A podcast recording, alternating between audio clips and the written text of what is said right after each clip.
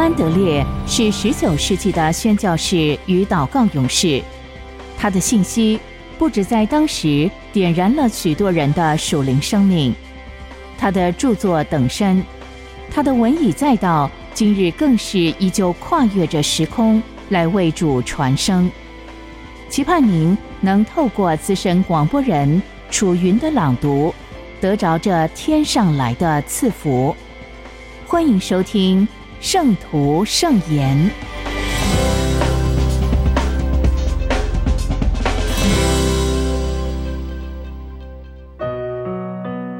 新生命，圣灵，加拉太书四章六节。你们既为儿子，神就差他儿子的灵进入你们的心，呼叫阿巴父。天父赐给我们的极大的恩典，就是他独生的爱子。借着他，神把救恩带给我们。从另一方面来讲，圣灵则是神的儿子所赐给我们的最大恩典。他从父那里差遣圣灵给我们，叫我们得着了内在的大有功效的救恩，正像子彰显和荣耀父一样。圣灵也要彰显和荣耀子。圣灵住在我们里面，要把在耶稣里面所预备的生命和救恩传达给我们，叫我们完全的得着这一切。在天上的耶稣，记得圣灵在我们里面显明出来，并且住在我们里面。我们已经看出来，要想与耶稣基督有份。就必须清楚两件事，就是要认清我们里面的罪，认识到在耶稣里面所预备的救赎。圣灵要不断的在信徒身上，在信徒里面推动这两样工作。他责备我们，便叫我们得了安慰；他使我们认识到自己的罪，同时也要叫基督得着荣耀。圣灵要使我们认识到我们自己的罪，它就是从神发出来的光明和烈焰，借着它，罪恶被揭露，并且要被彻底消灭。它就是公义的灵和焚烧的灵。神要借着它洁净自己的百姓。一些人心里怀着热切渴望。从来也不抱怨自己没有足够深刻的感受到自己的罪恶是何等深重。对他们来讲，发自内心的悔改必定是毫无止境的。他必定会天天都照着自己本来应该做的那样承认自己的罪。至深至切的认罪之心，往往是在归正以后发生的。对于年轻的归正者来说，我们只需要说，叫你们里面的圣灵常常使你们认识到自己的罪。他要叫你们对罪恶深恶痛绝，而先前你们对罪恶仅仅有肤浅的认识。他要叫你们认清罪恶，满心羞愧的承认自己的罪。这些罪一直隐藏在你们内心深处。你们从来没有看出来，他要向你们指出，有一些罪恶是你们以为自己不曾犯过，可是你们却一直在严厉指责别人犯了这样的罪。凭着悔改和自责，他还要你们既因自己是完全有罪的，从此便全心仰望神的恩慈，借着这个方法，你们就要得着救赎。并且从罪里面得以洁净，弟兄姊妹们，圣灵住在你们里面，他是神所发出的光明和烈焰，他要将罪恶揭露出来，并且将它焚烧干净。神的殿是圣洁的，而你们恰恰就是神的殿，要叫你们里面的圣灵完全得着权柄。能以将罪恶揭露出来，并且将它彻底消灭。一旦他使你们认清了自己的罪恶，他便要处处使你们知道，耶稣就是你们的生命和圣洁。圣灵虽然责备我们，但是也要叫我们得着安慰。他要在你们里面荣耀基督，并要叫你们认识在基督耶稣里面为你们所预备的一切。他叫你们认识到。耶稣的宝血具有洗净罪恶的能力，耶稣也有能力住在我们里面，保护我们。他还要叫你们看出，耶稣确确实实是每时每刻都与你们同在，所以圣灵便能成就耶稣在你们里面所做的功。借着圣灵，那位永远活着、永远与人同在。并且有着大能大力的耶稣，从此就要成为你们的一部分。你们将要认识到这一点，并且从中得着完全的喜乐。圣灵要教导我们，把自己的一切罪恶和过犯都交给耶稣来对付。圣灵要叫你们认识到，耶稣必会借着他完全的救赎，使你们脱离罪恶。他既是使人成圣的灵，就要将罪恶赶出去，从而使耶稣住在你们里面。亲爱的年轻基督徒啊，你们应该花时间来领会圣灵住在你们里面这个真理，并且使你们内心完全被他所充满。只要考察神的话所带给你们的一切保障。就会看出事实便是如此，所以你们片刻也不要以为没有得着圣灵的内助，你们也可以做基督徒。要竭力叫你们的内心充满了信心，相信圣灵住在你们里面，成就他大能的作为。正是借着人的信心，圣灵才会降临下来。在人里面动工，对圣灵在你们里面的作为，你们要怀着敬畏的心，天天寻求他，相信并且顺服他，他便会叫你们看出在耶稣里面所藏的一切。他要把耶稣的荣光向你们显现出来，并且叫他在你们里面得着极大的荣耀。天父啊，我感谢你将这个恩典赐给我，让耶稣借着你将圣灵差遣下来。我感谢你，因我此刻成了你圣灵的殿，从此他便住在我里面。主啊，求你教导我真心相信这个真理。活在这世上，便清楚认识到，圣灵就住在我里面，并且要引导带领我。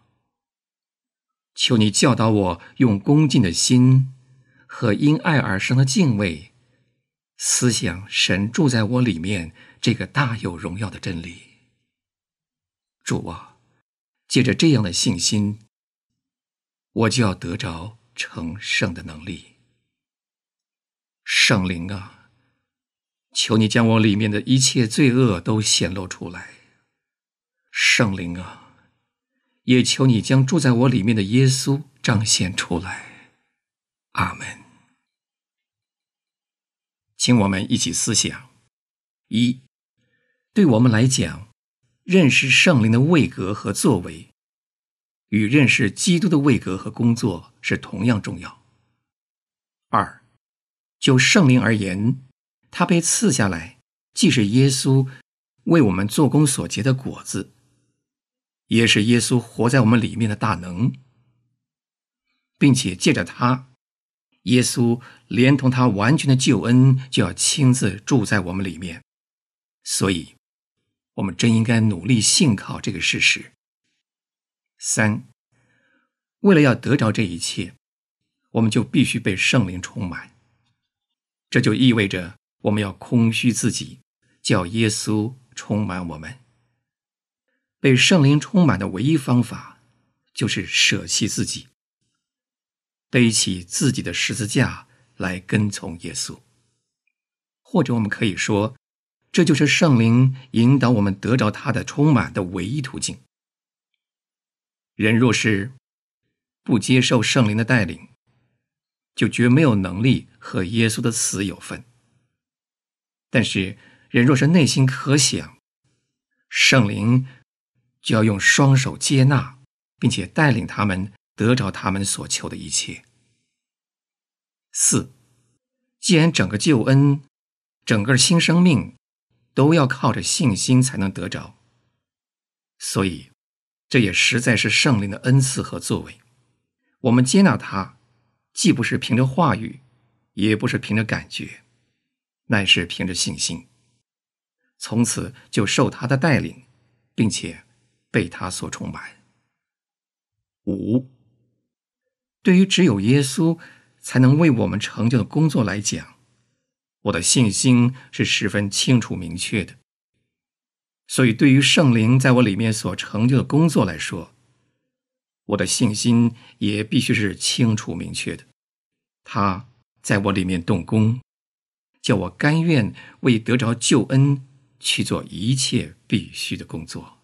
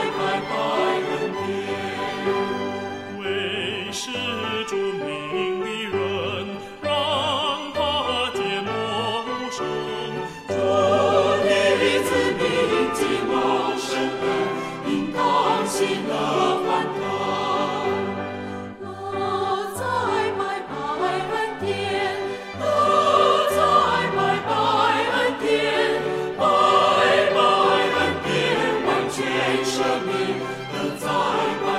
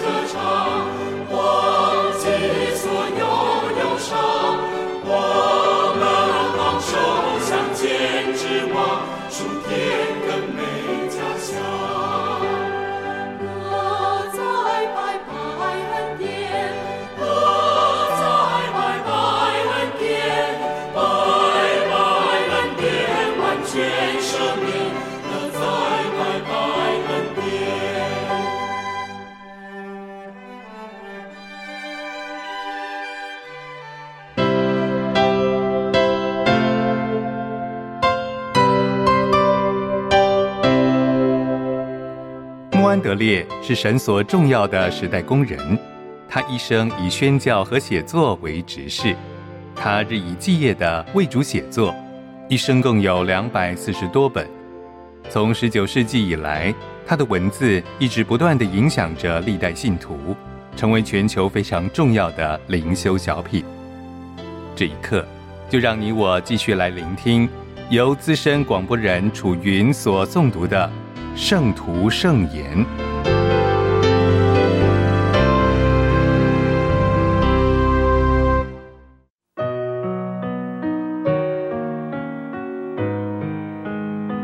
数天的医治，不住的祷告。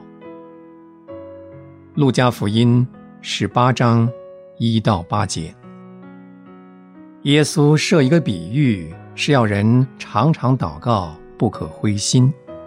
说，某城里有一个官，不惧怕神，也不尊重世人。那城里有个寡妇，常到他那里，说：“我有一个对头，求你给我伸冤。”他多日不准，从来心里说：“我虽不惧怕神，也不尊重世人，只因这寡妇烦扰我，我就给他伸冤吧，免得他常来缠磨我。”主说：“你们听这不义之官所说的话，神的选民昼夜呼吁他，他纵然为他们忍了多时。”岂不终究给他们伸冤吗？我告诉你们，要快快的给他们伸冤了。然而，人子来的时候，遇见世上有幸德吗？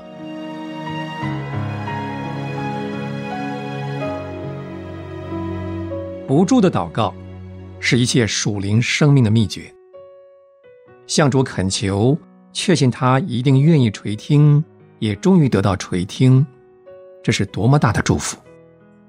然而，继续不断的祷告，凭信心敲他的门，提醒他注意他的应许，一直坚持到他应允为止，这又是多么奇妙的奥秘！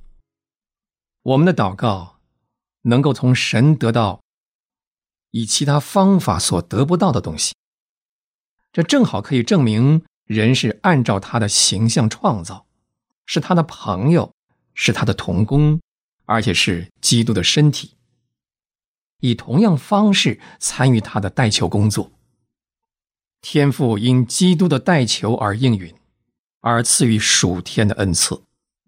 圣经不止一次的向我们解释不住祷告的必要，另外还有其他理由，其中最主要的是神的公义。神已经宣告，犯罪者必自食其果，因此，罪就有权向欢迎他的世人虚索，并且置于他的束缚之下。当神的儿女寻求脱离这种生活方式，公义的神必须同意这个请求。不过，要让这种由基督为信徒获得的特权发生果效，也是需要时间的。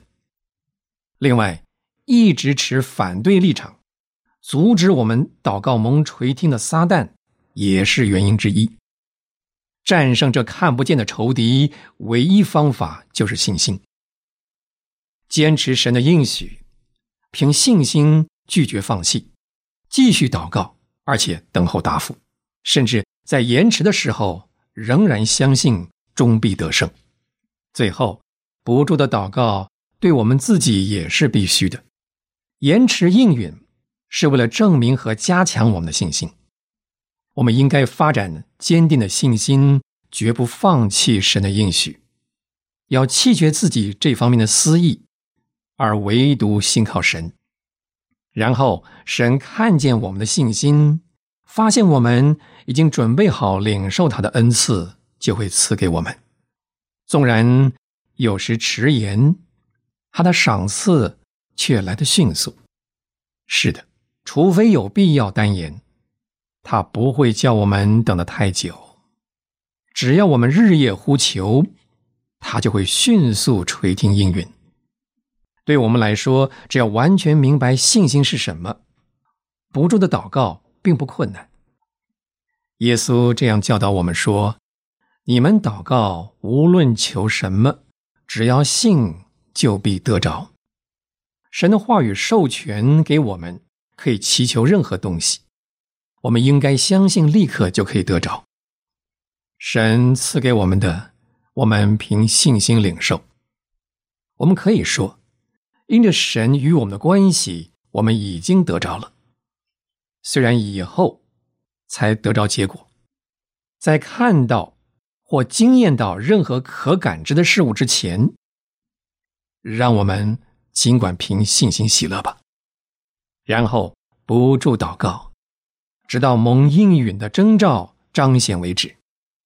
有时候为了学习脐带蒙垂听而继续祷告，一旦在确信已经蒙垂听之后，仍然继续祷告，直到事情成就，这是很好的。得到属天的医治是极为重要的。有时候医治来的既直接又完全，但也有时候，虽然病人已经凭信心祈求，还是需要等候。有时候。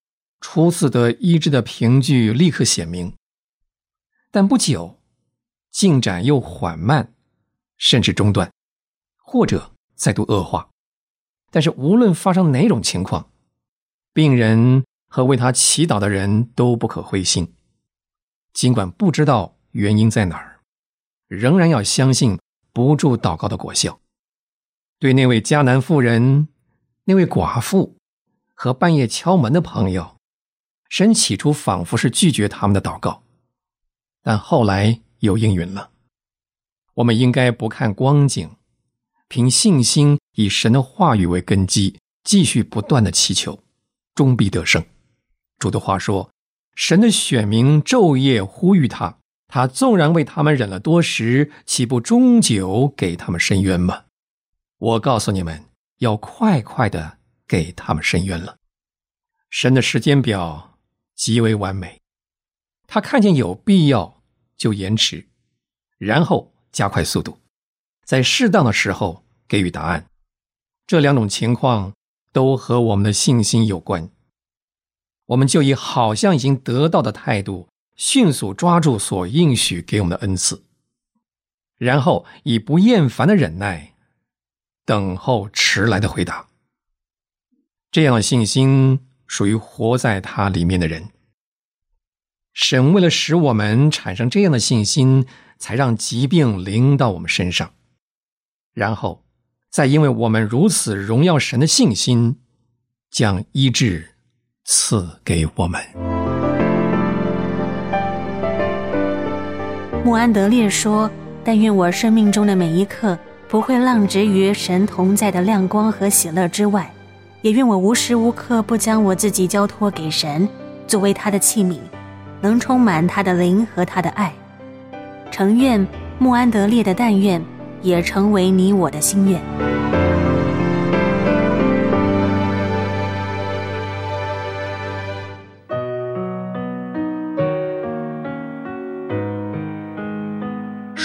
天的医治，归荣耀与神。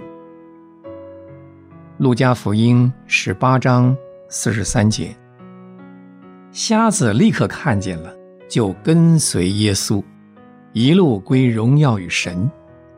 众人看见这事，也赞美神。使徒行传三章八节，就跳起来，站着，又行走，同他们进了殿，走着跳着，赞美神。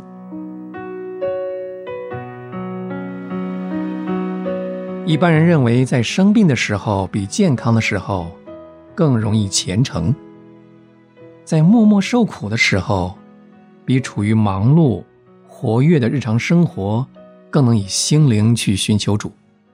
病人基于这些理由向主求医治，便感到迟疑。他们以为疾病比健康或许更能令人蒙福，这就忽视了医治。及其果子都是属天的。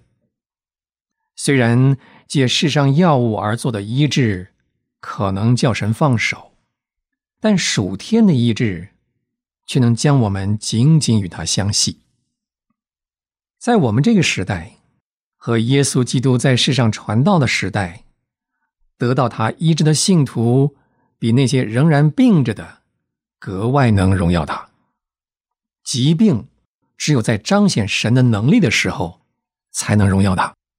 受苦者因为受到苦难而荣耀神，可能是出自勉强的。如果他拥有健康和选择的自由，他的心很可能转向世界。人的敬虔既然依赖病情而定，主只有不予以医治了。这就是为什么世人总认为基督教。只有在病床和棺木之中才能发挥功效。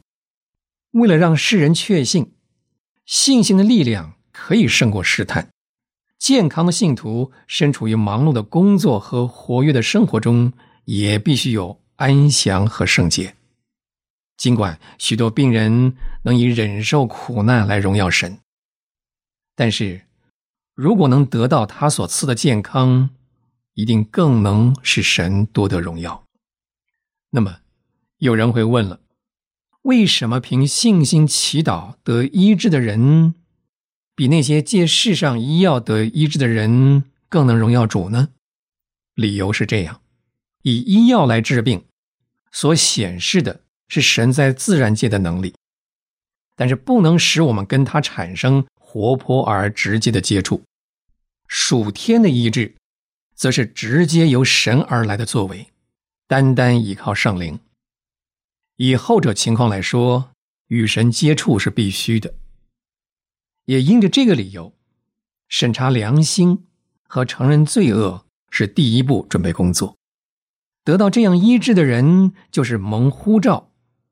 重新将自己分别为圣，完全献给主，这一切都仰赖信心的作为，抓住主的应许，顺服他，永不怀疑他会掌管凡献给他的，凭着生命的圣洁所得到的健康，所以能持久，以及为什么要以顺服的态度求属天医治的喜悦，原因就在于此。在这些情况下所得到的健康，比单单凭着一般医疗而得到的康复，显然能获得极多的属灵祝福。主在医治身体的时候，为了能保有它，就将它造成为他可以居住的殿。这个时候，灵里所充满的喜乐是无法形容的。这不但是得医治的喜乐。而且是结合着谦卑和热诚，惊艳到主的触摸，从他那里得到新生命的喜乐。得到如此医治的人，必然充满着极大的喜乐来高举主，以言行来荣耀他，将整个生命奉献给他。当然，不是每个人都能得到这样的医治果实，有的时候甚至有倒退的情形，被医治者。和周围信徒的生活，其关系密不可分。他们的怀疑和不调和，会使他的信心受影响。不过，这也形成一种新的开始。他的生命在主的生命里，每一天都有新的发现和认识。他和主之间进入更亲密的喜乐和相交，学习依靠他而生活，并且。由于更完全分别为圣，而从他那里得到力量，教会生活在这样的信心里，会变成何等奇妙的光景！在每个病人认清疾病是为要人成圣的护照，并且期待主的灵道，医治神机就会加倍发生，而每一次医治都为神的能力做见证。人就乐意和诗人同声呼唤说：“我的心呐，你要称颂耶和华，他医治你一切的疾病。”